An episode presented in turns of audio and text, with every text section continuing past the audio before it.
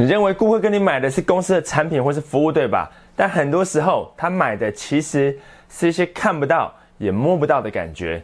这是我今天要来跟你分享的七个顾客会买单的无形价值。那我们现在就开始。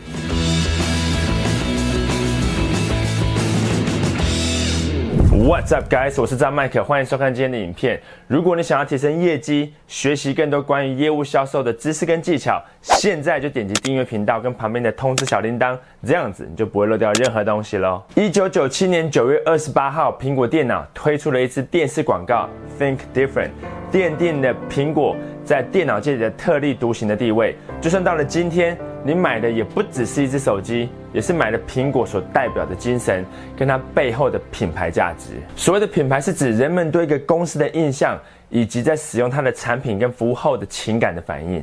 今天消费者所追求的，不再只是满足于需求的产品或服务，而是更在意企业或是品牌是否可以提出感动他们内心深处的价值。那以下就是这七个顾客会买单的。无形价值。我第一个是独特性，我就跟早期的苹果 iPhone 一样，电动车大厂 Tesla 自从推出第一款电动车以来，全球市场的话题不断。不管是它的动力表现，或是车门的开启方式，Tesla 就像是个外星生物，而这个也是它最独特的地方。这个就是它的品牌价值，也是消费者买单的原因。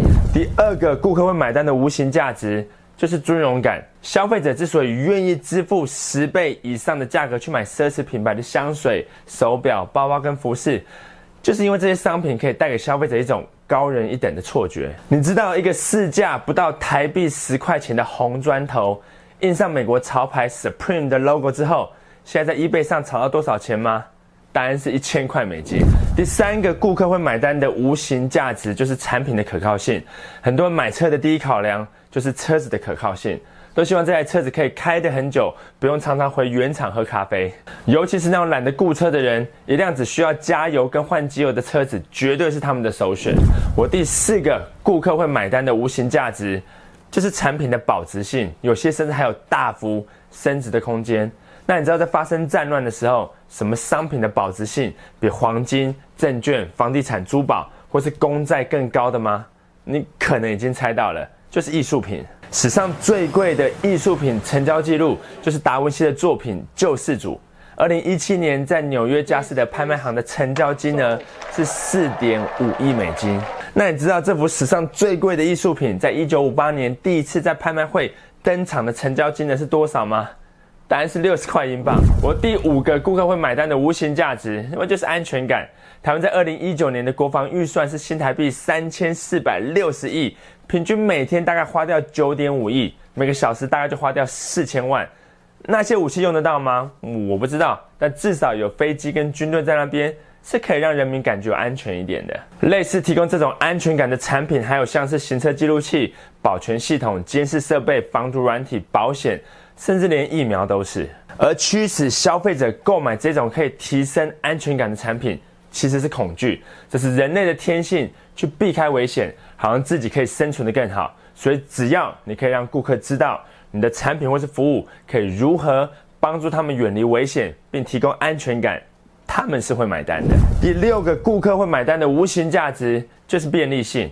我很少人会去质疑便利的重要性，因为这是身为消费者的我们选择产品或是服务最主要的考量因素之一。我以前要出去玩订房很麻烦，现在只要用 Hotels.com 就可以订到全球的饭店。那以前要买东西还要出去逛街，现在只要上淘宝就可以买到几乎任何东西。美食外送服务像是 Uber Eats 跟 Food Panda，让我们连门都不用出，就可以帮我们把附近好吃的东西都送到我们家门口来。产品或服务的便利性也包含更多的门市，提供给消费者多样化的付费选择跟取货方式，更快的结账流程、简化的步骤，以及可以让顾客觉得很方便，可以让他节省时间跟精力的任何措施跟安排。